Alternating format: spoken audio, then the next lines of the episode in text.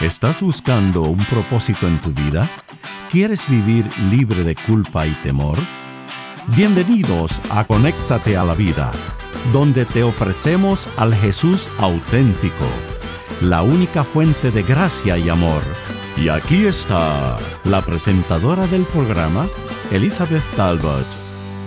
Bienvenidos a Conéctate a la Vida, soy Elizabeth Talbot y una vez más tengo aquí un invitado muy especial, el pastor Manuel Arteaga. ¿Cómo estás, Manuel? Muy contento, muy feliz y agradecido de estar aquí. Y es el último en nuestra pequeña Nuestra serie última hemos sí, y es, es sobre las batallas de, de Jehová. Hemos estado hablando de las batallas que hay en el Antiguo Testamento y cómo Dios le estaba enseñando al pueblo de Israel que la batalla era de él, no de ellos. Así era, eran todas ellas eran metáforas de la salvación. Sí, exactamente. Nosotros tenemos que aprender eso también, de saber que Él es el que gana la batalla, no nosotros. ¿no? De manera inusual y sobrenatural. Natural. Y entonces, eh, la batalla de hoy es una batalla que creo que todos libramos en nuestra mente. Mm. Y es la batalla de la confianza. Wow. ¿En qué y en quién depositaremos nuestras confianzas? Así es. Cuando eh, parece que las circunstancias nos dicen lo contrario a confiar en Dios. Así es. Y muchas veces, Elizabeth, yo digo, quizá la mayoría de las veces tenemos que tener ya determinada en nuestra mente en quién vamos a confiar. Ajá. Muchas veces cuando las pruebas nos llegan y en ese momento tenemos que decidir, Sí, titubeamos. sí, Pero exacto. aquí este- esta historia nos enseña a ya En la tener mente, confía- ahora. ah, Exactamente. Decidir que vamos a confiar en Jehová, aun cuando las circunstancias parecen ir en lo opuesto. Así es. Así, es. Así que esperamos que esta te ayude a hacer esa decisión en tu corazón en esta batalla. Vamos Así a tener es. un rey que viene a acosar, a intimidar al, rey de- del pueblo de Dios. Y eh, es- este tema del, del bullying, ¿no? De, que- de que cuando alguien viene y nos intimida, así es. Este, aquí es una de las, de, las, de las historias en que más eso ocurre en la Biblia. Así que alguien es. viene a decir que no confían en Jehová. Y le está pasando a, un- a una persona poderosa. O sea, no es cualquier persona en el reino, es el rey que está siendo intimidado, ¿no? Un rey recto en los ojos de Dios. Sí, y, y vamos a empezar ahí entonces en el, el segundo libro de Reyes, capítulo 18.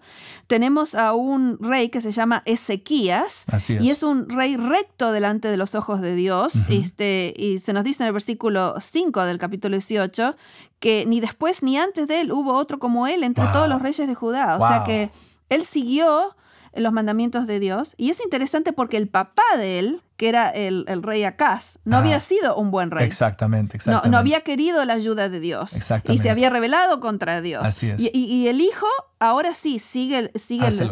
Que, se- que es un patrón que se ve en la historia de. Israel, ¿no? Y entonces eh, Dios está con él y en este momento eh, pasan ciertas cosas y que es importante entender.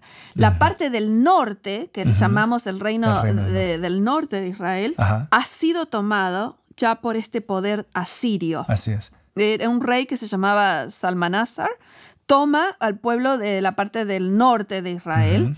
Y entonces cuando, cuando viene a Siria, a la parte sur de Israel, que es la parte de Judá, tenemos ese contexto que ya los han llevado al exilio a los del norte. a los del ¿no? norte. O sea que es un, es un poder poderoso, Así digamos, es. para, valga la redundancia. Ya tiene trayectoria de, de realmente oprimir a otros grupos, ¿no? Sí, y entonces viene otro rey ahora, este Sennacherib, y el rey Ezequías ya ha sido rey por varios años ahora, pero este hombre viene a Judá, que es el reino del sur, y empieza a tomar una ciudad tras otra. Y entonces el rey Ezequías dice, ¿qué, qué- qué vamos a hacer ahora? ¿no? Porque el rey Ezequías se había rebelado contra Siria, no quería Ajá. pagar malos impuestos, etc.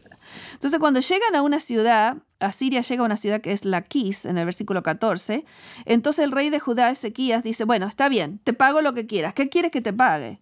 Y él dice, bueno, quiero plata, quiero oro, y hasta de dónde saca oro. Hasta del templo.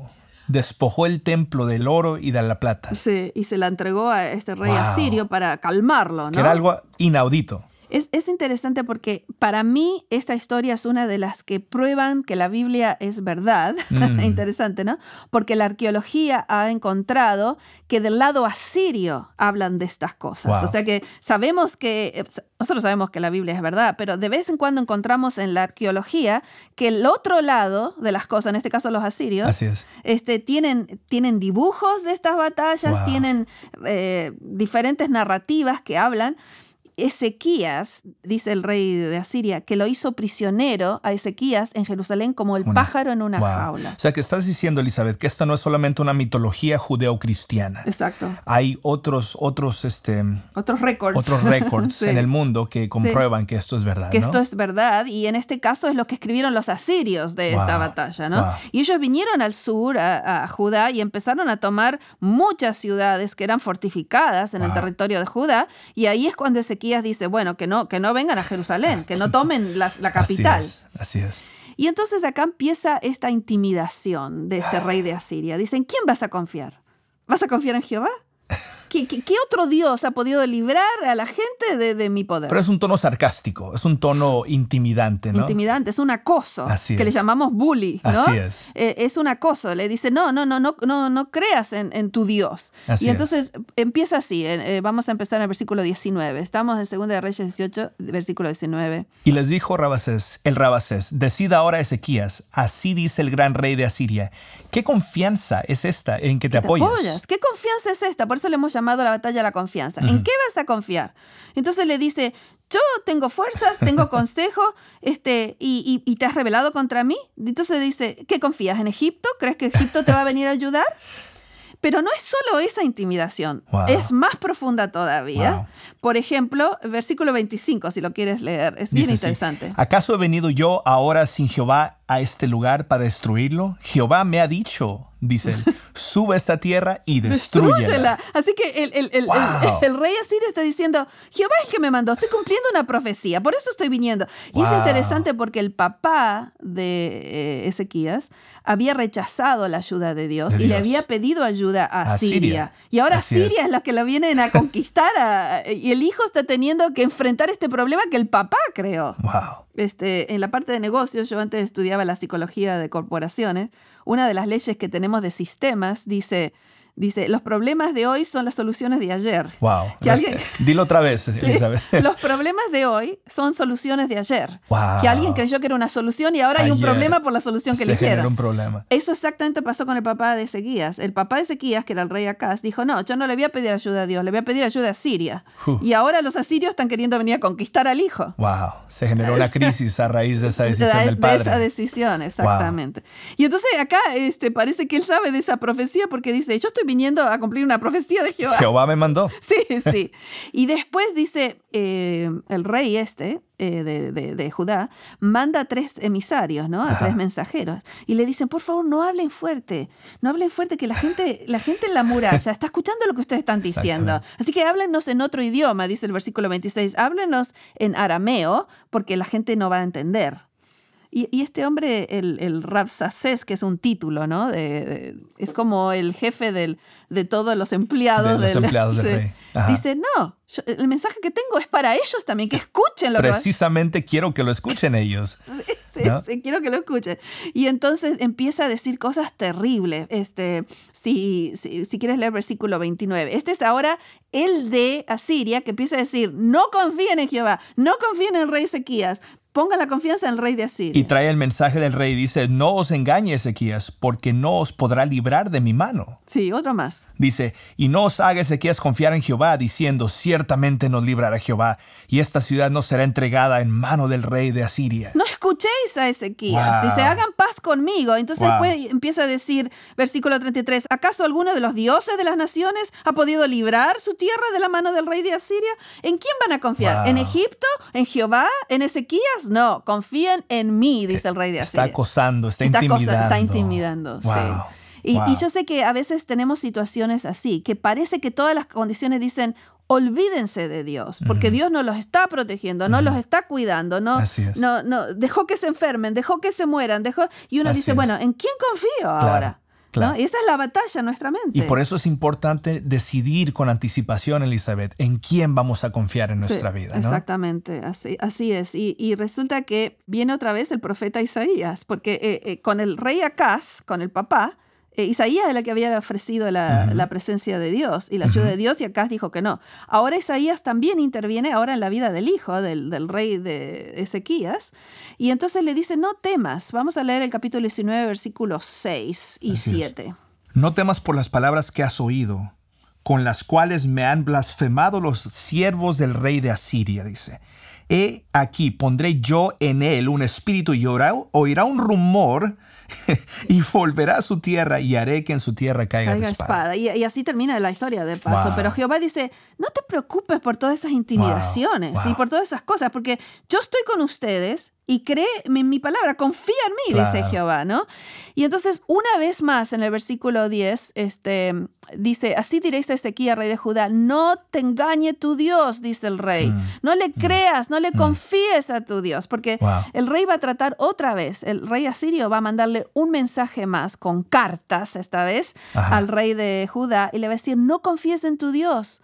Porque que, que te dice que Jerusalén no será entregada en mano del rey de Asiria, por supuesto que va a ser entregada. Wow. Wow. Y entonces Ezequías, aunque ya tiene el mensaje de Isaías, va con esas cartas y las presenta delante de Dios en uno de los versículos más hermosos, versículo 14. Y tomó Ezequías las cartas de la mano de los embajadores y después que las hubo leído, continúa diciendo, subió a la casa de Jehová y las extendió Ezequías delante de Jehová. Agarró todas esas cartas intimidantes que el rey decía, te doy una oportunidad más. Wow. No, no dejes que Jehová te, te- te confunda. Tienes que confiar en mí, no en tu Dios. Y extiende esas cartas. Pero el, acto físico me encanta, me Elizabeth. encanta, me encanta. Wow. Este, yo, y yo le digo a la gente, mira, tienes un Dios tan poderoso, sea lo que estás pasando, el reporte del laboratorio, extiéndelo Mm, frente a Jehová. así es. El, el- el- el papel de divorcio que te acaba de llegar, el, el hecho que te despidieron de tu trabajo, pone esas cartas, extiéndelas frente a Jehová, es. porque esto no lo tomó a Jehová por sorpresa. Y, y- y quizás vamos a considerar el, problema emocional que posiblemente tenga el, el que está escuchando en este momento. Qué lindo sería que escribieras ese problema en un diario, ¿no? En un, en un diario y, y describieras lo que Sí, estás Y se viviendo. lo presentes y a se Jehová. lo presentes al a Jehová. Señor. Es- Wow. en, en esta situación está. la- las circunstancias me están intimidando, me están acosando. Wow. Y, y la oración que sigue en el versículo 15 en adelante es hermosa porque eh, eh, dice el rey, eh, inclina, oh Jehová, tu oído, en el versículo 16, oye, abre, oh Jehová, tus ojos y mira, y oye las palabras de Sennacherib que ha enviado a blasfemar al Dios viviente. Así es. Y Jehová le contesta, eh, lean después esta oración que es muy hermosa, y Dios le dice, yo voy a intervenir, no va a entrar en esta ciudad el rey eh, de Asiria, dice, ni vendrá delante de ella. Y fíjense, me encanta esta parte, versículo 34.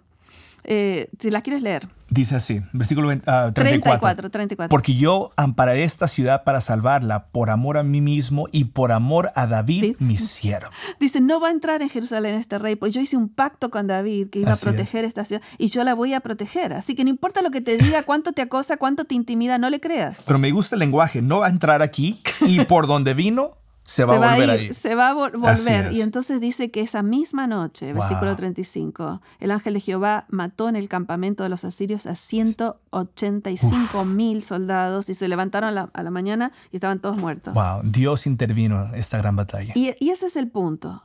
Confía en Dios porque Dios tiene recursos que nosotros no tenemos. Por eso es tan importante entender que en la salvación Él ya te ha salvado. En la cruz ya ha comprado tu salvación. Así Eh, es. nosotros no teníamos recursos para eso. Así es. Y el diablo nos quiere intimidar, Así decir, es. tú tienes pecados, esto y lo otro. Y Jehová dice, no, no, no, no, confía en mí, yo ya te he salvado. Así Y es. entonces cuando llegas a confiar en tu Salvador, también confías en las situaciones en las que estás hoy. Así es. Así que extiende tu carta Wow. frente a Jehová. Wow. Y recuerda, la cruz ya te salvó y sigue actuando, interviniendo en tu favor ahora, Amén. ahora mismo, en el presente, en la batalla que tienes. Así que Amén. esta batalla de la confianza, en tu mente, decide hoy que vas a confiar en Jehová, tu Salvador, que interviene por ti. Gracias por acompañarnos en Conéctate a la Vida.